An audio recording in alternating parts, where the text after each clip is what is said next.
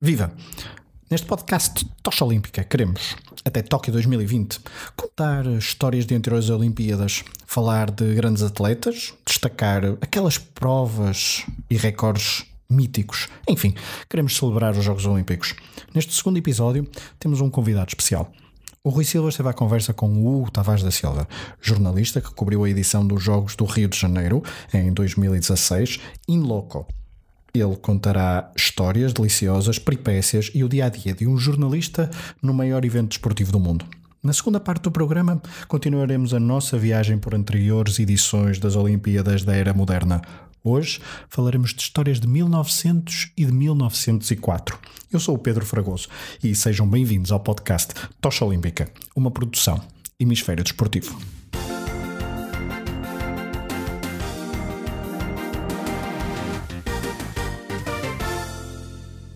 Olá, Hugo, estás bom?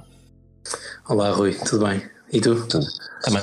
Obrigado por teres, por teres sido a nossa, a nossa primeira cobaia aqui no Tocha Olímpica. Foste escolhido como jornalista que já trabalhou uh, ao vivo nos Jogos Olímpicos, foi no Rio de Janeiro em 2016. Conta-me como é que isso aconteceu. Pá, isto é quase ofensivo para quem é tão de modalidades e gosta tanto. Ah, foi caiu-me do céu, na verdade, quando, quando estava no Observador tinha acabado de voltar, tinha estado numa viagem, uh, tinha acabado de voltar e pouco tempo depois a editora perguntou-me se eu queria fazer os Jogos Olímpicos no Rio. Pá, até achei que era uma brincadeira, na verdade. E fiquei logo super entusiasmado para pá, ler bastante o que não li para trás, não é? A história é imensa. E tu que escreves textos sem fim sobre essas aventuras e, e desventuras, não, não haveria tempo suficiente. Então recebi esse toque, esse convite, vá. Foi quanto tempo antes? Ah, pá, não, não sei dizer se foi antes do Natal, deve ter sido para tratar das credenciais e tal. Okay. Foi menos de um ano antes, foi menos de um ano antes. Isso seguramente, sim. Pá, e é isso. Uh, passou muito rápido até lá, estava muito entusiasmado, mas antes houve um europeu incrível para viver portanto não pensei muito nos Jogos Olímpicos durante o Europeu. A parte, a parte burocrática foi simples? Sim, correu muito bem, na verdade. Uh, surpreendentemente acertei em tudo. Consegui, pá, fiz tudo que tudo direitinho como pediam. É uma boa pergunta o que é que pediam, já nem sei dizer o que é que pediam. É que para, quem está, para quem nos está a ouvir pode achar, pode achar curioso gostar de dizer isto, mas eu conheço já há uns 18 ou 20 anos, ele estar a dizer que acertou tudo à primeira, sabendo o armadilhas que ele é, uh, vale um prémio quase. Mas continua, ser... desculpa. Estás a ser má língua, eu só sou muito. vá, não sou espetacular em burocracias e papéis. Mas, não, é como disse, tivemos o europeu de, em França, que Portugal ganhou, estava na altura estava o Diogo Pombo, que agora também está no Expresso, estava o Diogo Pombo em França, então foi dias incríveis e sem, parecia que não acabavam, com milhões de textos, portanto tive um mês quase, quase sem pensar nos Jogos Olímpicos, que hoje eu pensar nisso acho impensável, não é? Como é claro. que o maior evento, sei lá, vou dizer de sempre, porque tenho um fascínio desde miúdo com os Jogos Olímpicos, embora como tenha dito não sou aquela pessoa das modalidades, mas eu era capaz de miúdo parar na RTP2 ou na Eurosport, aliás, na Eurosport mais, e ver eh, todo o tipo de provas que eu não percebia nada, mas era só por aquele gosto da, da superação, de estarem quatro anos a trabalhar para aquilo, não é? Isso fascinava-me imenso. E depois as reações na hora da derrota, na hora da vitória, quem é que abraçam, como é que é, o que é que dizem. Enfim, quando chegou a altura de ir, foi qual é que foi aquele momento em que te bateu mesmo que, espera lá, os Jogos Olímpicos começam daqui a X dias e eu vou lá estar? Epá, pouco depois de acabar o Europeu, quando Portugal ganha a França e já começo num countdown mais intenso, porque tive de escrever muitos textos de preparação de que portugueses é que iam estar aqui e ali, em que modalidades é que íamos estar. Pá, depois já textos de lançamento, provavelmente, já não me lembro bem, tenho aqui a lista, mas dos, dos grandes monstros, né? do Phelps, do Bolt, que é que, que, tinham feito para trás alguns lançamentos, pronto. E aí começou a cair a ficha, claro. Aí já pensava, bom, faltam 15 dias, faltam 14 dias, mas até chegar ao aeroporto no Rio de Janeiro, eu sou muito assim, só, só quando Só quando aterro mesmo é que sinto aquele baque. Pá, e o feeling foi inacreditável, mas não sei se queres perguntar alguma coisa antes de entrarmos no Rio. Uh, Diz-me uma coisa. Normalmente, quem vê os Jogos Olímpicos na televisão uh, não consegue ver tudo, porque é impossível ver tudo, parece que está tudo a acontecer ao mesmo tempo. E está no sofá, basta mudar, às vezes basta mudar de canal e muda-se de evento. Uhum. Como é que tu conseguiste planear as coisas para garantir que não só vias as grandes provas do Bolt e do Phelps e ao mesmo tempo estar a trabalhar para um, neste caso para o Observador, em que também há sempre aquela responsabilidade de cobrir também os portugueses, mesmo que não sejam os portugueses mais, uh, uhum. mais famosos, digamos assim. Como é que conseguiste fazer esta equilibrar a balança? Opa, isso é uma bela pergunta porque foi terrível, na verdade. Um, lembro perfeitamente, eu estava a dormir em Santa Teresa tinha lá um, também um jornalista da Visão, um, e estávamos com, pá, com o rapaz que nos alugava aos quartos, não é? E ele estava, passava o dia todo a ver, a ver os jogos na televisão. Nós passámos o dia todo fora de casa, pá, porque, já vou, à tua, já vou à tua pergunta, mas passávamos o dia todo fora de casa e quando chegávamos eles perguntavam, ele perguntava, viram isto, viram aquilo, viram... E nós, uh, não. Então nós sentimos que estávamos nos jogos e não estávamos a ver os jogos. que é um, que é assim um bocado dramático, como deves calcular. Uh, e depois tinhas que escrever tanto e estar tantas horas em transportes e à espera que nem conseguias ler, pá, ler o que é que se andava a escrever sobre outros esportes, quase. Não, não podias ser aquele devorador que nós fomos habitualmente, diariamente, né? Pá, então foi muito complicado. O que é que apontámos? Claro, o tradicional eh, muito portugueses, não é? Seja o Pimenta, seja a Telma Monteiro, pá, vimos o, o Rui Bragança no Taekwondo, vimos vários, então eu tentava sempre apontar para um, pá, um português e Nelson Évora.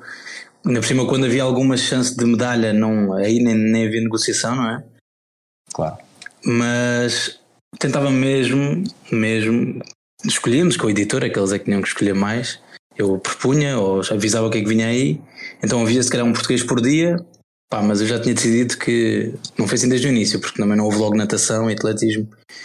Mas já tinha decidido que os meus dias iam ser gigantes e que se tivesse que acordar às 8 da manhã para ir para a lagoa onde o Pimenta ia, ia estar e depois estar à meia-noite quase lá no estádio, no Engenhão, julgo que era seu nome, no Engenhão, a ver o Bolt a correr ou os outros todos, uh, decidi que era assim. E foi assim, foram dias enormes. Mas a.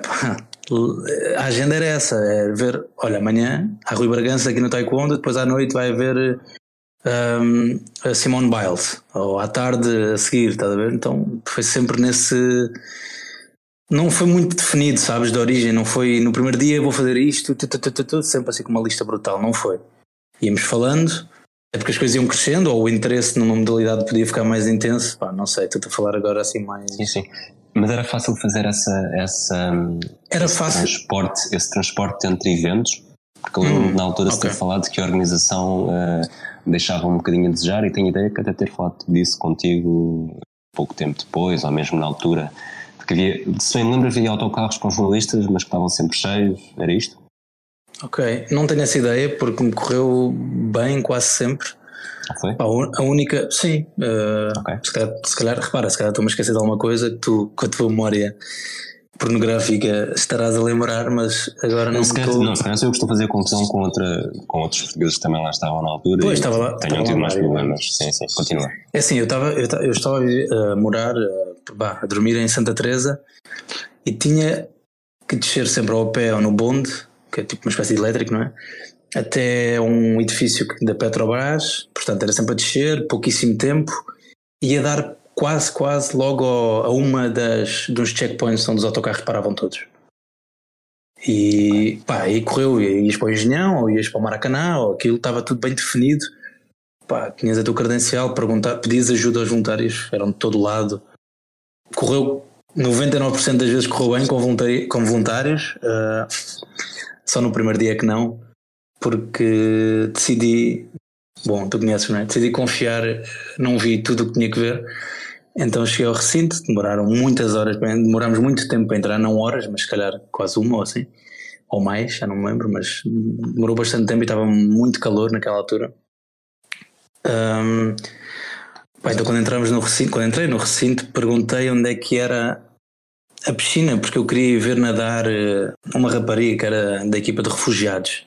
A Yustra Mardini, sim. Isso mesmo, ainda bem que estou a falar contigo para os nomes aparecerem.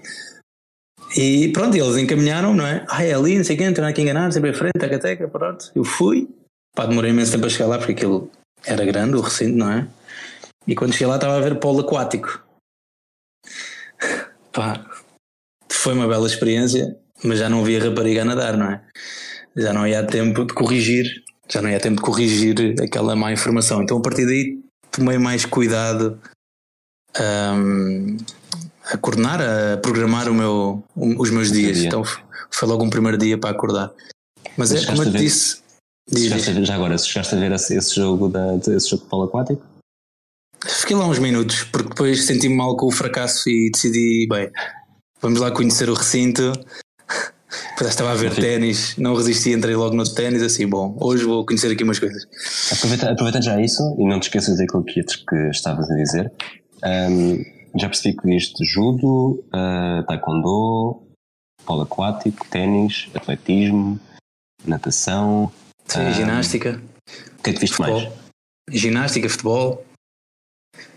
O uh, que é que eu vi mais? Basquetebol, claro.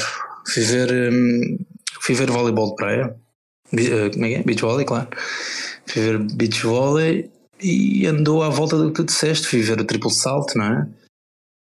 A Patrícia Mamona, o Nelson Évora já te conta a história, não, não cheguei a tempo, porque o Pimenta estava a lutar para, para o ouro.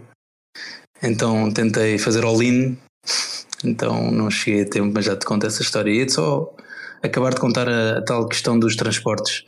Sim, sim. Pá, correu, que eu me lembro, correu praticamente sempre bem. E para o Maracanã, até há bocado estava a falar no, no autocarro, eu acho que ia de metro. Aquilo tinha linhas de metro novas mas sinceramente não tive problema nenhum, uh, ao que me lembro, vá. E aquilo servia muito para dormir, e porque eram distâncias ainda aceitáveis, e para desgravar entrevistas, era, era o sítio ideal. Mas tenho algumas fotografias que comprovam que eu dormi também, portanto é agradecer ao Pimentel e ao Vaza do público. Um abraço para eles. Se eles estiverem a ouvir. Um, Certamente. E diz-me outra coisa. Falou-se muito dos problemas de preparação no Rio de Janeiro também, uh, mesmo de segurança e o Zico, houve muitos atletas que, uhum. especialmente mulheres, que não quiseram arriscar. Uh, quando, lá quando lá estavas, uh, sentindo sempre que se está no Brasil, uh, achaste que era um evento claramente internacional em que quase se não se soubesse tanto, não se percebia em que país é que estava? Eu digo pelas pessoas. Eh, já disseste que os voluntários são, eram, tinham uma grande componente internacional. Sim. Um, não. Adeptos. Pá, eu, ainda por cima estando no Brasil, não é? Rio de Janeiro, ainda por cima havia toda um, uma imagem romântica daquele lugar. Fiz questão de dar algumas voltas, irei para Ipanema, Copacabana, fui a Lapa, andava ali em sítios para sentir um bocado a realidade do Rio, já que estamos numa bolha tão espessa, uh, não, quase não conseguias sentir o, o país, se é isso que estavas a perguntar.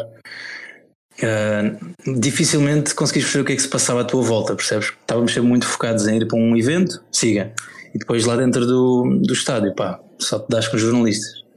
Vais à aldeia olímpica, estás com alguns atletas, se quiseres, porque aquilo era muito. A aldeia olímpica, aliás, à frente da aldeia olímpica, numa espécie de super zona mista, onde eles passam, vão comer lá as tendas e tal mas estás muito fechado no teu mundo de jornalistas e telefone com editores e textos e desgravações, então estás um bocado no teu buraco. O que é que eu tinha que me, pá, me ajudava a sentir um bocado a realidade? Estava na casa com um brasileiro, chegou-me a levar logo na primeira noite, fomos lá para um, pá, um barzinho, vá, perto lá de casa em Santa Teresa, música ao vivo, tudo o que tu imaginas belíssimo, né? Tive que provar logo uma caipirinha, tipo, foi muito foi muito bom. Senti logo estava fresquinho, estava a chover um bocadinho. Mas depois, lá está, para o outro lado da, da história, várias vezes vi carros da polícia com pá, as metralhadoras fora do vidro a passar, percebes? Só numa de estamos aqui. Sim. Uh, então isso foi na primeira noite logo. Então vi. Você sentir mais seguro ou mais inseguro? Não, mais inseguro sempre. Até em Lisboa, se eu vejo polícias com, com metralhadoras, eu fico um bocado mais desconfortável. Lá, estando tu fora da tua, do teu conforto, né, da tua zona, sentia-me bem por estar com o local, sentia-me bem no meio daquela gente toda. E atenção, não estou a falar de nenhuma favela, é o bairro mais complicado. Estávamos num bar, normalíssimo, e passou uma patrulha, pronto, normal, com as metralhadoras de fora. E foi mais do que uma vez. E agora até estava a ver um textinho da altura, só para relembrar essa. Como é que foi nesse início? E alguém disse logo: sim, aqui é assim, portanto, habitua-te. E, e habituaste até sair? Habitua. Repara, eu achava. E atenção, eu acho que é muito mais. É, estás completamente intoxicado pelo que lês, por aqueles vídeos das redes sociais, da, violência, dos assaltos, pelo que te dizem quando eu dizia que ia para o Rio, para os Jogos, epá, as pessoas quase que se esqueciam que eu ia ver nos Jogos Olímpicos, percebes? Que eu ia ver a melhor coisa de sempre, que eu algum dia se calhar vou ver. Não, estavam preocupados com a segurança, porque aquilo é terrível, pá. Aquilo é incrível, só que andaste sempre com esse bicho na tua cabeça. E eu achava, porque andava com um computador bom, com um telemóvel a toda hora, achava que era inevitável. Assim, bem, isto há de acontecer, não é? Uh, depois de todos os dias, no, no final de cada dia, depois do tradicional da tradicional ida ao Merlin, que era um café que eu, o Miguel Henriques, que tu deves conhecer, o, o Vaz e Pimentel e o Rui Tavares Guedes da Visão, íamos muitas vezes para comer uma grelhada mista pá, com 30 quilos às duas da manhã, que era muito apropriado para a saúde, mas só para respirar fundo e falar um bocadinho sobre o dia. E eu depois disso tinha sempre que ir de táxi para cima, sempre. Pá, então é muito desconfortável, porque aquilo super escuro. Cheguei a ter um taxista a dizer que não era dali, mas que ia tentar. E eu, na minha boa fé, digo sempre: Ok, vamos. E houve uma vez que ele entrou numa rua super escura, travou logo no início da rua e disse: Olhou para mim pelo retrovisor e disse: Hum, por aqui não. E voltou para trás e diz qualquer coisa como: Se você falhar aqui, dá merda. Já fodeu. Segurança. É, pá, certo, estás, a, estás com locais. Um, e depois era o que eu tinha a dizer, estava a perguntar se me sentia ou não no país. Um, mesmo apesar de andares na bolha, quando eu andava de táxi, é a minha língua, né? Se eu fosse japonês, um, passava ao lado de tudo. Mas eles nos táxis têm televisões, então houve uma vez que eu tinha, tinha acabado de sair de Copacabana e, estou a ouvir o um noticiário na televisão lá no, no táxi e ouço ah, acabou de haver tiro em Copacabana, percebes? Tinha estado lá há 5 minutos. Sim. Então o facto da língua ser a mesma não te deixou estar sempre na bolha. Pá, o que é bom, por um lado, para, para sentir o país, para aquilo. Tem os dois lados, é, é belíssimo, perfeito e é muito. É o que é, é muito rio, não é? Para principiantes, como eles dizem, não é? Vamos, vamos reconcentrar no desporto agora. Eu já percebi que, que estiveste pavilhão quando a Telma Monteiro ganhou a medalha de bronze. Uhum. Conta-me um bocado sobre, sobre esse dia, sobre esse momento. Sim. Um, pá, o que me, para já, o que me impressionou mais no judo, e eu e vi as provas quase todas, acho eu. O que me impressionou no judo foi a dureza da, dos golpes. Nós na televisão, eu não vejo assim tanto judo, como é óbvio. Não me diz assim tanto, mas até quando, quando vi, apreciei a, a arte e e alguma violência que eu não percebia que existia, naquelas tentativas de agarrões, pá, as chapadas eram brutais. O barulho que só vi no pavilhão impressionou-me bastante. E a marca nas caras ia começando a aparecer e, bom, fiquei mesmo, fiquei super, não é indignado, intrigado com aquilo, fiquei ligado, super ligado. E, e ainda para mais quando aquela brasileira, Rafa Silva, estou certo? Uh, uh, sim, foi campeã olímpica, não é? Foi campeã olímpica, sim. Bem, quando ela, quando ela lutava, pá, que parecia a seleção brasileira a jogar, não é? Era cânticos, era a apertar com a adversária, coitado, não percebia, mas tudo bem, nós, nós percebíamos. E a dar-lhe uma moral e a puxar para cima, o ambiente era pá, surreal, impressionou-me imenso. Quanto ao judo, quanto à Telma, pá, era, era aquela esperança de medalha, não é? e até começou com uma vitória, mas depois perdeu com a, com a judoca da Mongólia, que eu não sei dizer o nome, se calhar tu sabes.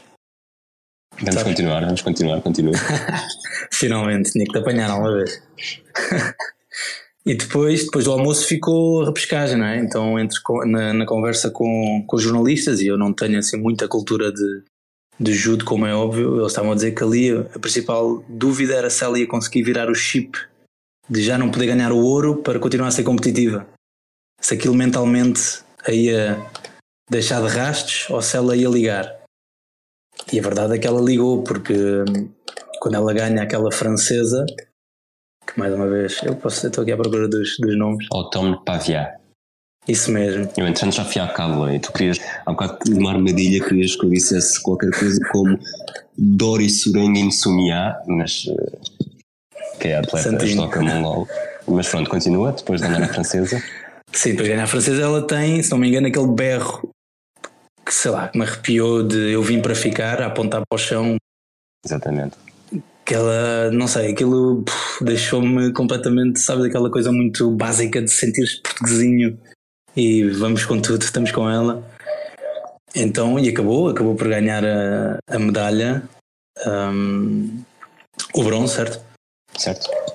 E hum, foi tremendo, porque ela estava ela estava muito orgulhosa da, da caminhada, ela estava feliz com aquilo.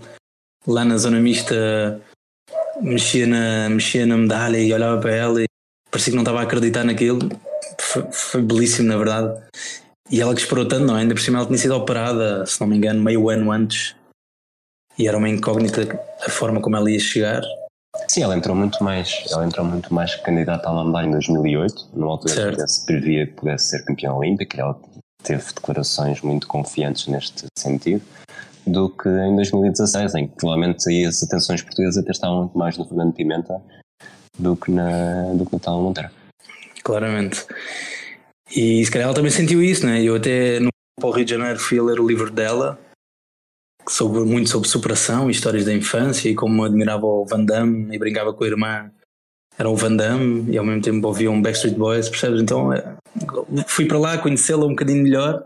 Pois isso uma empatia muito maior, não é? Muito maior, foi, foi muito mais do que uma judoca e pronto, é portuguesa, estás no Rio, estás nos jogos, viras sempre essa pessoa mais fervorosa pelos teus, mas havia ali qualquer coisa que me ligava a ela, que era o ter conhecido mais sobre a vida dela, como é óbvio.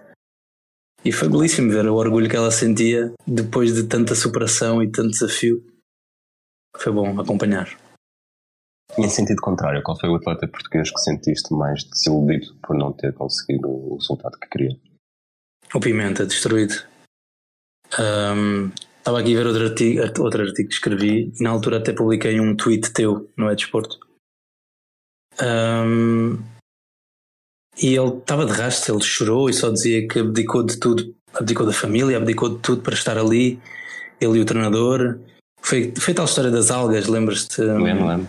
Ele, ele começou super bem, estava aqui a ver, ele até, pelo menos até aos 500 metros estava bem lançado e foi quebrando, quebrou e, e, acabou em quinto ou em sexto, julgo, quinto talvez. E na, na flash interview, vá, popularizando aqui a coisa, uh, estava destruído. Estava. Um, chorou, chorou bastante. Estava desiludido, tu percebes? Ele, ele sentia. Já sentia o, o tecido daquele. como era o ouro, sabes? Tipo, parecia que, estava, que aquilo ia acontecer, que era impossível não acontecer. E quando é assim é, é que tu cais forte, não é? Mas ele, pronto, já provou que se levanta mil e uma vezes.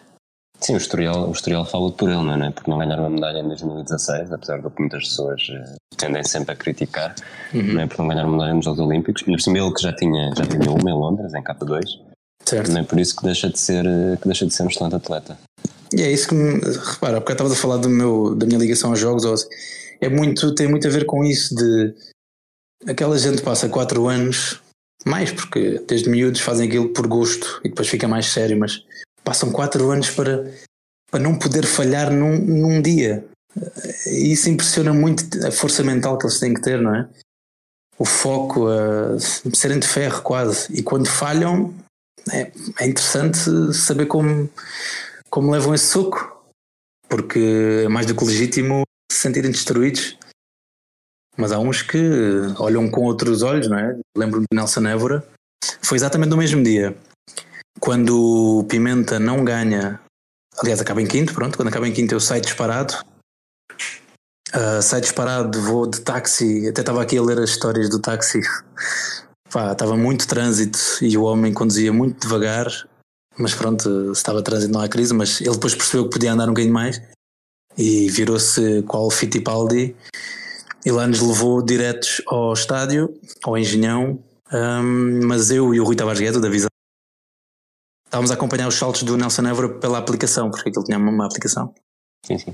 E percebemos que não, já não ia correr bem, porque ele tinha feito três nulos, já tinha feito dois nulos, e o terceiro ele ia arriscar tudo, já depois de passar os 17 metros, ele ia arriscar tudo e correu mal. Então, mesmo assim, chegámos lá, estava um perímetro enorme à volta do estádio, portanto, ainda tivemos de correr feitos loucos, uns 250 metros, 400 metros, não sei, só para ouvir.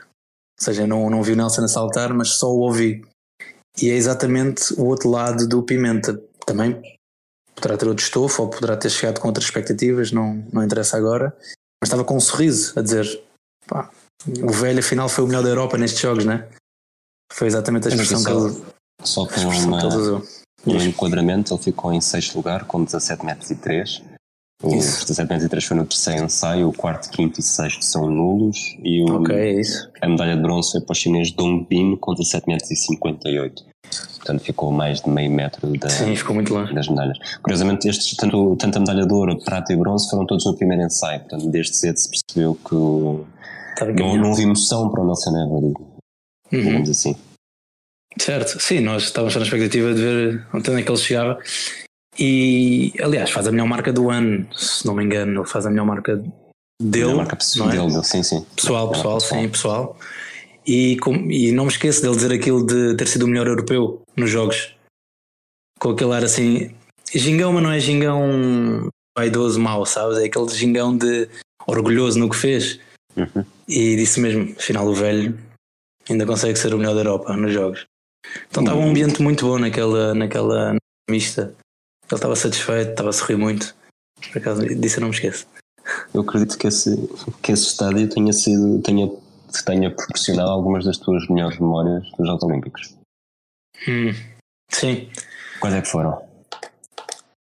Bom, é o Engenhão, certo? Portanto, ainda, ainda não Olímpico, onde, onde foram os certo, certo, Mas certo. se quiseres, se quiseres podes não, falar é sobre as tuas principais memórias, as coisas que, vais, que te vais lembrar durante mais tempo e se quiseres contar, não só para impressionar os teus, os teus filhos, os teus netos, os teus sobrinhos. Não, deixa-me deixa começar, estavas a ir bem, tu é, tu é que sabes. O guião é teu. Quisermos ir já ao futebol, que eu já sou o suficiente futeboleiro, mas não te esqueças do Maracanã, se achou. Ok. Um, então ali o que é que eu vi? Para já, para já era aquela expectativa de ver o Bolt. O Bolt, eh, não sei, eu olho para ele, acho quase divino, sabes? Porque isto é uma história que traz à infância, porque eu e o meu irmão éramos loucos por velocidade, então víamos sempre os 100 metros, aquelas coisas que nos ligam uma certa, certo desporto ou modalidade. Então foi ali que eu vi as corridas todas do Bolt, não é? Os dias, lá está, ficaram enormes porque tínhamos que ver eh, sempre o Bolt a correr. E era impressionante, Rui. Aquilo era mesmo o herói do povo, sabes? Ele, ele entrava, todo aquele espetáculo do aquecimento, as câmaras não o largavam, ele sabia que estava a ser. Mas depois fazia aquelas coisas dele, como quem diz: Não estou, não estou a reparar que estão a olhar todos para mim. Mas era impressionante. Um, toda a gente a gritar por ele, bandeiras sem fim, não é? Da Jamaica. Um, e no fim, quando faz aquela, as vitórias, as três, quando se despede, toca reggae, toca Bob Marley e ele dá não sei quantas, não sei, uma ou duas voltas ao, ao estádio e estava tudo virado do avesso. Eu fiquei muito impressionado como é que um. Por isso é que é belíssimo os Jogos Olímpicos, não é? Um atleta de 100 metros que só corre 10, bem, já, já não são 10 segundos, são 9 segundos e tal, um, deixa as pessoas assim, porque aquilo, desde o do tiro da partida, porque está tudo um silêncio e ele até faz aquele gesto do silêncio para toda a gente e até se ouve no estádio toda a gente a fazer a acompanhar o gesto dele. Que era belíssimo ver isso. Quando dispara bem o som do estádio vai subindo subindo, subindo quase até rasgar o céu. Eu não sei aquilo é impressionante, foram quase 10 segundos alucinantes. E imagina, jornalistas todos de pé, não sei, quase como se fosse a ver a equipa de futebol deles de sempre, a festejar gol, um gol, percebes? Toda a gente queria. Parece uma curiosidade só exatamente sobre esse ponto. Tu viste a corrida em direto ou gravaste a corrida também? Com o telemóvel? Eu foram três, certo? A final dos 100 metros. A final dos 100 metros. Não gravei. Não gravaste? É, é uma coisa que se fala muito hoje em dia, que é as pessoas estão cada vez mais preocupadas em gravar do que em. Não desfrutar. Sim. Em, e as final dos 100 metros é quase se chama isso, que é um vídeo de, lá está, 15 segundos. Certo. Não, eu fiz um, do Bolt fiz um, uh, foi uma corrida maior, mas lá está, nem sei se estava a filmar bem ou não, eu estava a ver que os Queria só dizer que tinha um vídeo do Bolt ao vivo. Claro, claro. Mas, mas percebo o que estás a dizer e pronto, levar-nos ia para concertos de música e tal e faz, faz confusão. E, mas sim, havia vários, havia vários telefones na tribuna. Alguns vá, não, não era toda a gente como é óbvio, acho que havia muita gente a desfrutar também. Uhum. Epá, é impressionante. Uh, tal como o Phelps, se quiseres dar um salto para a natação. Sim, força, força. Uh, no Phelps, o que mais me impressionou pá, não sei, os braços dele pareciam que chegavam, as mãos pareciam que chegavam aos pés quase, sabes, quando estava de pé. E depois no aquecimento ele batia com as mãos cruzadas, né? fazia como se fosse um abraço. Sim, sim, sim. Bem, batia ali nos costados, fazia um barulho. Pai, impressionante, tu sentias este gajo vai mesmo para a guerra, vai virá-los a todos. E curiosamente não virou todos, perdeu para aquele miúdo da Singapura, não é? Que, era, que eles tinham uma foto há muitos anos, lembras-te dessa sim, história? Sim, sim, sim. Também não sei o nome, mas vou-te dizer o nome porque tinha aqui aberto. Joseph Schooling, será? Exatamente, Joseph Schooling. Ok. Então é interessante porque o rapaz estava um bocado. O que é que eu fui fazer, não é? Fui ganhar o meu ídolo. Não era suposto, estava todo perdido e o, e o Phelps, super campeão, a rir-se, a dar-lhes parabéns e não sei. É outro campeonato. Foi também é interessante. A... Diz, diz. É curioso que tu, nas, nas histórias que contaste até agora, há sempre uma, um denominador comum que é o efeito sonoro. Falaste nos golpes no judo, falaste no. Enquanto, enquanto a corrida dos 100 metros se prolonga, parece que o ambiente vai sempre subindo e vai subindo até rasgar o céu. Agora voltaste a falar desse, desse impacto sonoro audível. Um, um a experiência ao vivo também é um bocado essa, não é? O, o desperta-nos os sentidos uhum. de forma que não, que não estávamos à espera. Sim, eu antes de, de, de me telefonar eu estava a pensar o que é que eu vou dizer, não me lembro de nada. É, é quase aquele sentimento que tens em relação a jogadores de há muitos anos, de anos 90 ou assim, ou, que tu viste, sabias que te apaixonavam e que deixavam pff, maravilhado, mas não sabes dizer qual é o gesto típico ou a movimentação típica ou como é que parava a bola. Sabes esse sentimento? Então, uhum. há várias histórias que eu sinto que fui muito feliz ou que me emocionei mas que não sei dizer eh, coisas com sumo, mas pronto, aqui até estou a lembrar de alguns sons para tu depois não, não ficares triste comigo. Não, mas é isso, a conversa, o simples facto de estarmos a conversar sobre uma coisa vai-nos despertando, não, vai despertando memórias. E uhum. realmente a memória auditiva que tu tens é algo que quem não estava lá não tem. Por, por muito que as câmeras estejam próximas, nunca se, vive, nunca se vive da mesma forma. Claro, é isso. Tu sofres quando vês um evento desses na televisão, não é? O que é que as pessoas estão a sentir? que é que eles ouvem? Ouvem o treinador a falar com eles? Que berra é que ele dá quando ganha ou quando perde? Ou os tiques, porque eles têm que filmar várias coisas e tu estás sempre a olhar para quem queres. Mas o som, de facto, hum, houve vários sons que me impressionaram bastante. E se quiseres ir a só mais um de atletismo, uh, só mais uma historinha, vais-me ter que ajudar com o nome, mas eu acho que é o rapaz da, da África do Sul que, mar, que bateu o recorde do Michael Johnson. Wayne Van Niekerk. Perfeito. Estava eu a entrar, eu acho que o Bolt também corria nesse dia, portanto, por isso é que eu fui. Um, mas havia também a prova de, de 1500 metros. Na fila, sabes quem estava à minha frente antes de entrar? Conta-me. Michael Johnson. Então foi, foi um belo. Foi, foi ver a passagem de testemunho. Claramente. É, repara, eu, eu perguntei à volta se era mesmo ele ou não, parecia-me e confirmaram na volta tu vais descobrir que ele estava em Copacabana a beber três caipirinhas e, e estragas-me já a história toda, mas quase certeza mas, que era ele, 99% de certeza.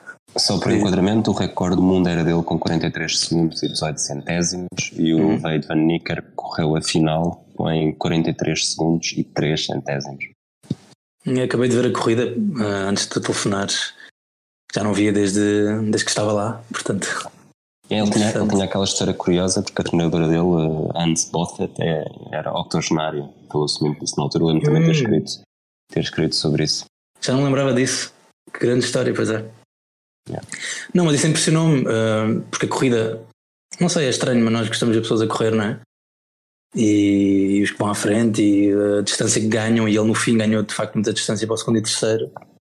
E depois estava assim um bocado aparvalhado quando percebeu que tinha batido o recorde do Michael Johnson, e eu depois pensei, mas eu acabei de ver o Michael Johnson ali, como é que isto é possível, estas histórias? Às vezes parece um guião. Usa-se tudo. Sim. Um, temos o Maracanã então? Sim, Pronto, só porque sou futeboleiro e vi um jogo de Portugal, ok. A ganhar as Honduras 2-1, Gonçalo Paciência e Tobias Figueiredo, se não me engano. Mas o que me impressionou muito porque não estava a trabalhar foi a final. Brasil-Alemanha. Epá, e quer queiras, quer não, ver uh, craques como o Neymar a tocar na bola ali tão perto de ti, impressiona-te. Ainda por cima, e por ser do Maracanã, não é? Não, é isso. É que para mim, imagina as histórias que eu já li, que tu leste, que todos lemos os que gostamos de futebol, sobre o Maracanã. Pelé, aquelas histórias todas pesadas, não é? Dos históricos, dos monstros. E depois o Neymar faz aquele golaço de livre direto. A Alemanha depois estraga a história, mas depois nos penaltis o Neymar volta a ser o herói. Pá, e as pessoas estavam. Porque foi interessante, na altura eles não devem. Eu estou-me a lembrar, não me lembro como é que eles começaram, mas eu presumo que não tenham começado bem porque eu me lembro que na altura muitos miúdos um, riscavam a camisola, o nome na camisola que tinham, Neymar e tal, e escreviam Marta. Sim, sim. Portanto, eu presumo que eles não tenham começado muito bem. Eles depois... começaram com um empate com a África do Sul 0-0 e depois empataram com o Iraque 0-0 e só no último jogo do grupo é que começaram a, a ganhar. Ligaram a Dinamarca por 4-0. E lá está esta história.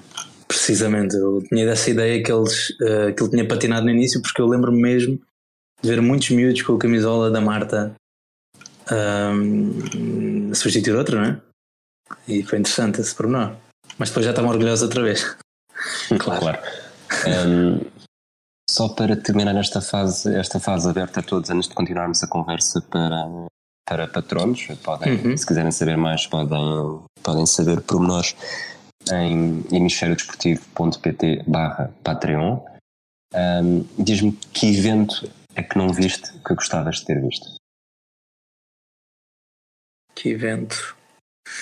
Se calhar viste tudo aquilo que querias, não sei. Mas, não, provavelmente a final. Há uma história, há uma história que tenhas. Que não, provavelmente, provavelmente a final de, de ténis. Eu gosto muito de ténis e só consegui lá ver o Nadal uma outra vez. Nadal? Sim, Nadal mas afinal não consegui. Um, a final da NBA, da, da, de, de basquetebol tive que interromper também porque tinha que ir para outro evento no estádio e nós tínhamos que fazer tudo com, com muita antecedência. E já agora só um apontamento, porque a malta não, se está lá, não, não sabe que é assim.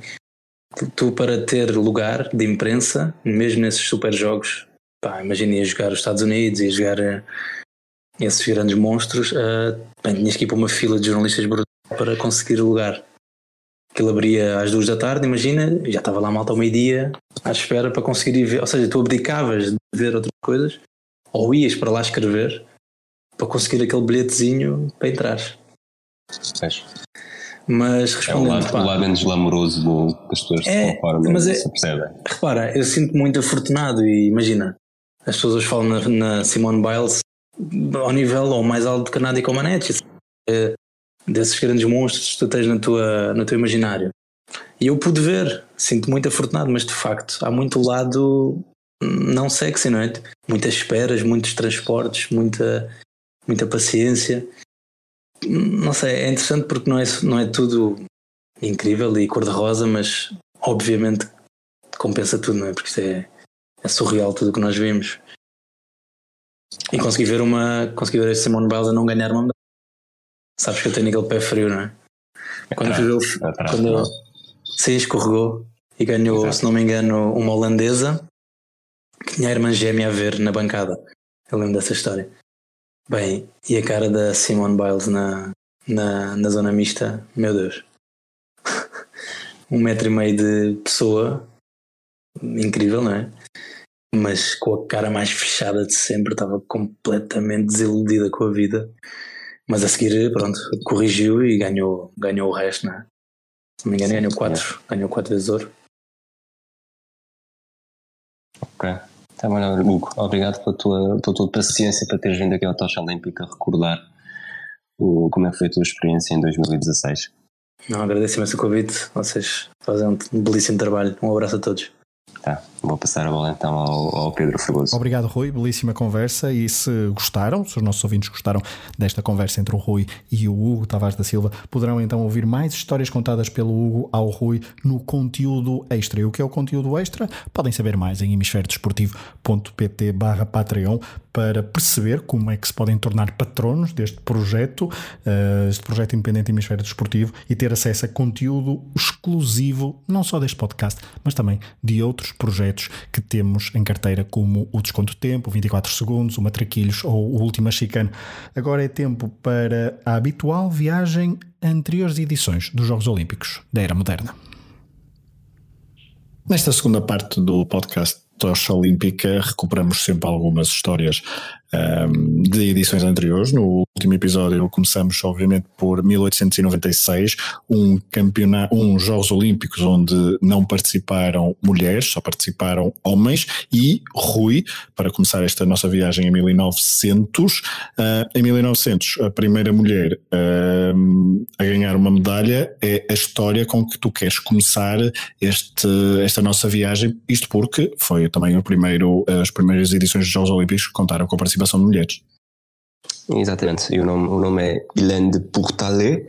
Um, ela tem este nome porque tornou-se condessa da Suíça uh, ao casar com, com uma, uma figura da, da família da família importante, da família real, da família aristocrata uh, suíça. Ela era americana, de pais ricos.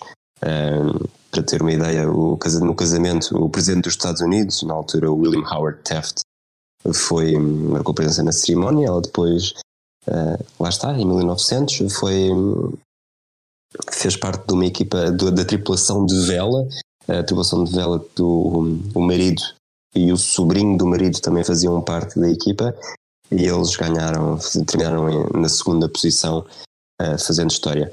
Esta foi a primeira mulher a ganhar uma medalha, não foi a primeira mulher a ganhar uma medalha individual. Aí a história é da Cooper, que ganhou a medalha de ouro no ténis, uh, venceu a prova feminina e a, pro, uh, a, prova feminina individual e também a prova de pares mistos. Um, no entanto, para ela isto foi uma história um bocado secundária porque já tinha vencido o Wimbledon por três vezes e deveria fazê-lo por mais duas ocasiões. Nos Jogos Olímpicos de 1900, realizados em Paris, no verão de 1900, então na Cidade de Luz, e os Jogos, os Jogos Olímpicos começaram em 14 de maio e que só acabaram em 28 de outubro. Um, Rui, há um. Tu queres falar agora de um episódio que talvez seja o primeiro episódio de body shaming nos Jogos Olímpicos. É. É a história de como, de como uma equipa holandesa ganhou medalha de ouro, um, ganhou o título olímpico no remo.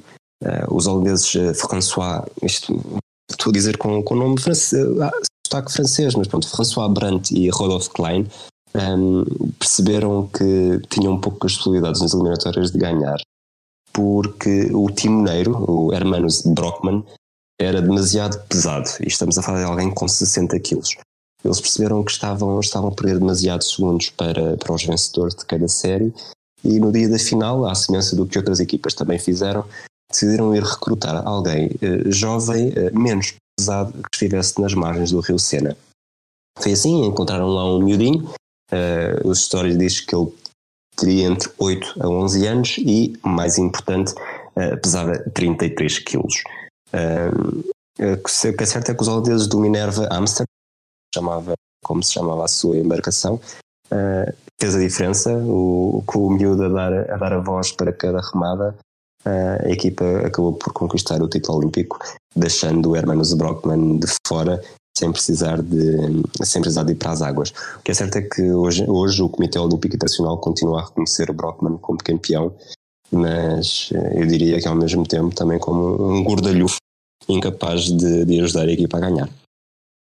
Do remo passamos para o atletismo e para os Estados Unidos, porque os Estados Unidos foram, a, no medalheiro, chamemos assim, de 1900, foram a segunda nação uh, mais vitoriosa, ou pelo menos com maior sucesso, depois da França, claro, o organizador. Uh, em 1896 já tinha, já ouvimos algumas histórias no episódio anterior uh, dos Estados Unidos e de atletas americanos.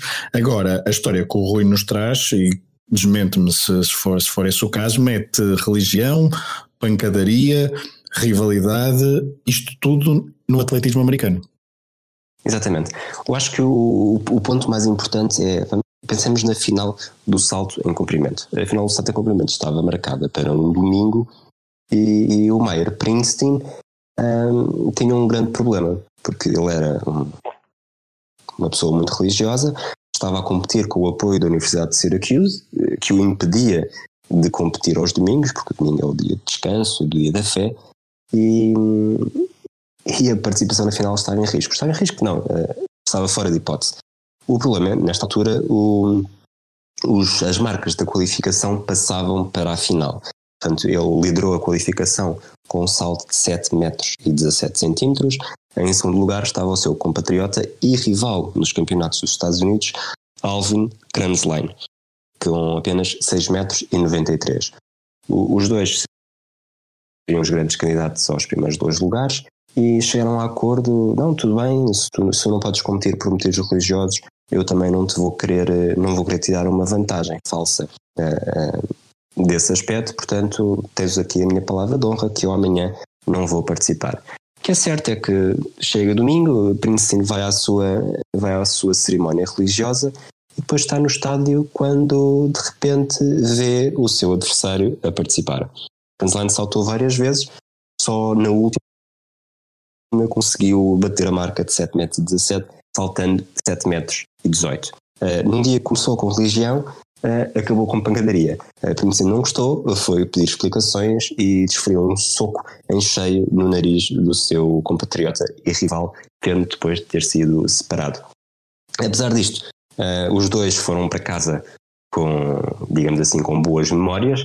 Uh, que tinha perdido a possibilidade de ser campeão olímpico no salto em comprimento, ganhou o ouro. O ouro, o título olímpico, porque lá está, nesta altura ainda não havia medalhas de ouro, mas a boca foge sempre para, para a atualidade. Um, conquistou o título olímpico no triplo salto, saltando de 14 metros e 47 centímetros.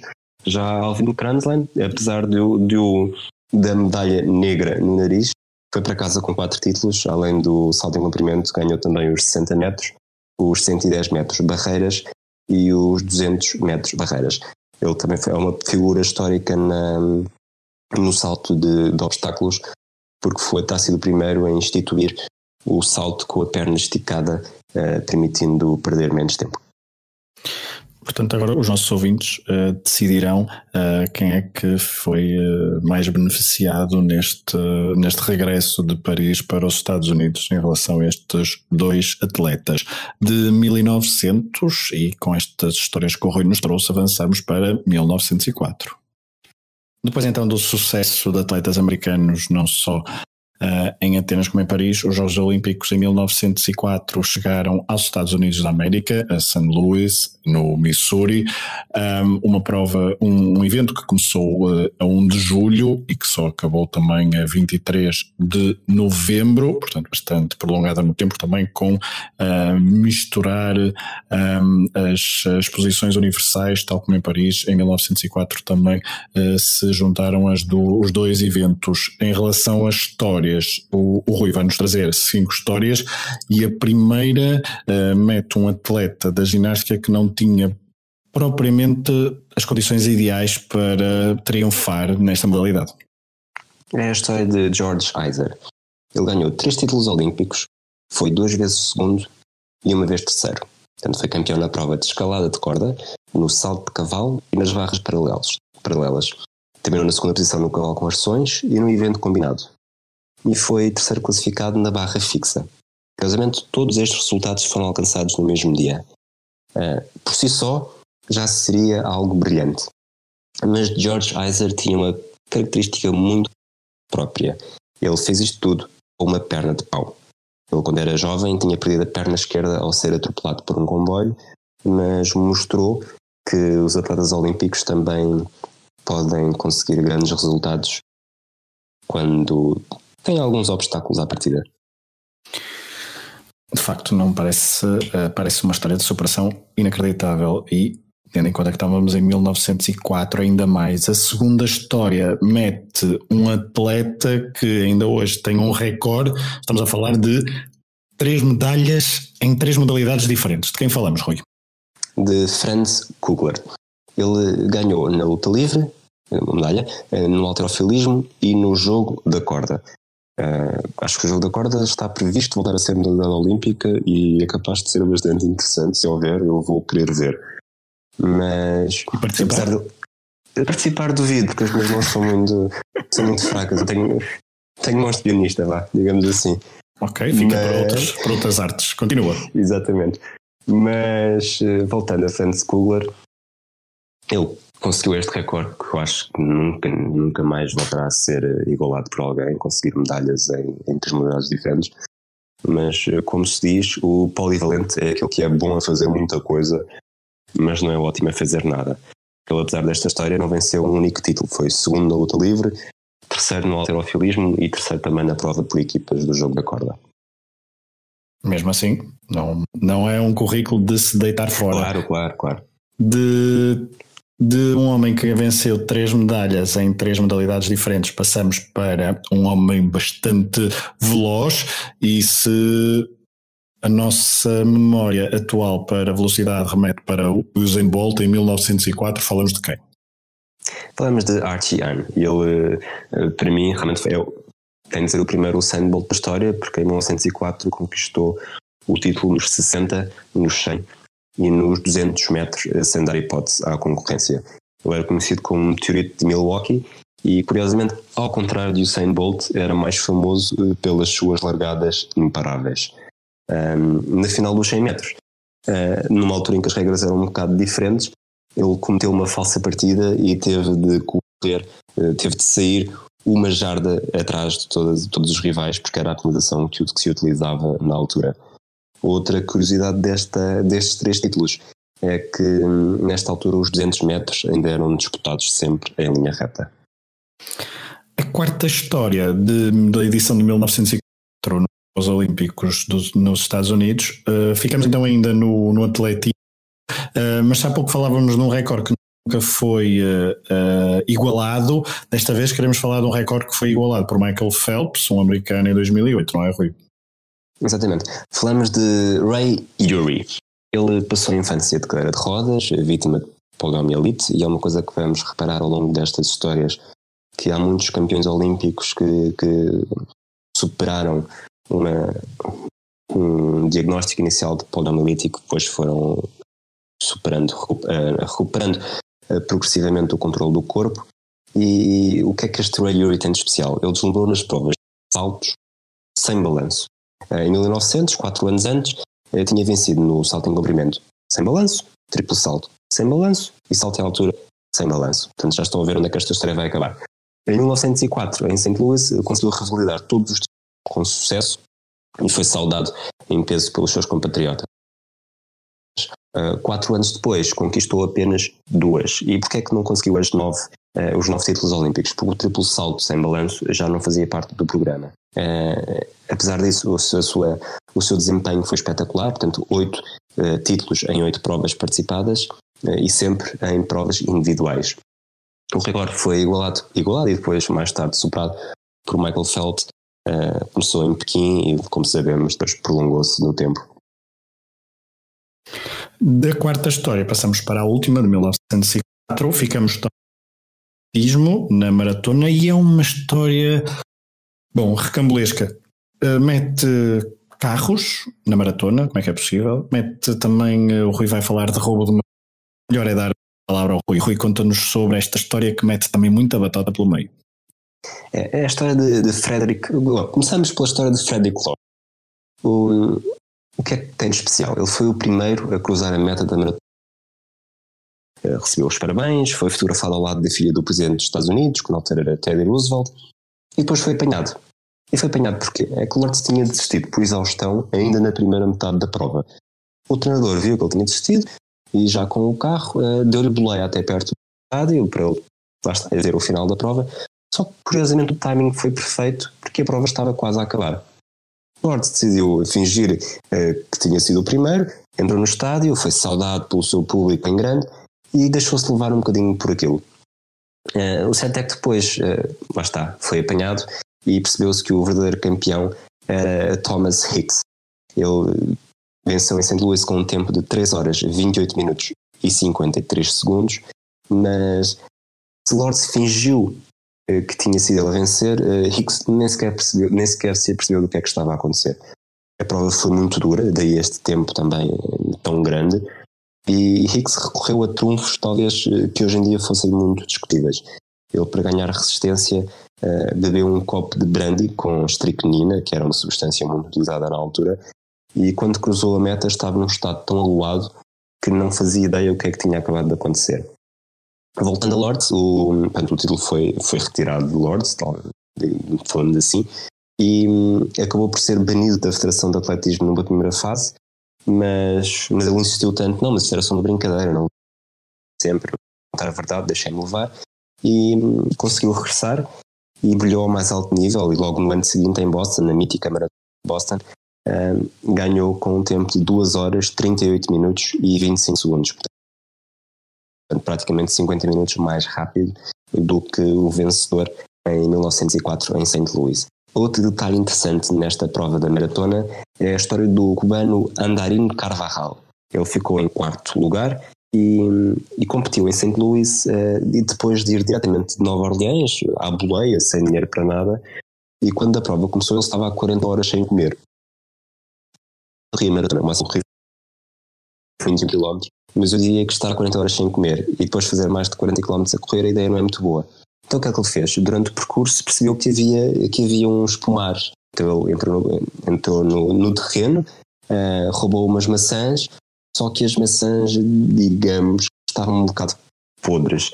E um bocado à, à história de Barroso, o antigo jogador do Sporting Braga, ficou com uns problemas intestinais uh, que se tornaram um bocado embaraçosos na altura em que terminou a meta. Cruzou a meta neste caso. Exatamente. E assim terminamos com as histórias de 1904. Cinco histórias uh, com personagens distintos, mas com histórias algumas caricatas, outras de sucesso e esta última é bastante divertida. Por favor, não digas, não digas que é uma história de merda. não, eu não disse, mas tu já disseste, Rui. Ok, está dito, está dito. Está dito, está dito.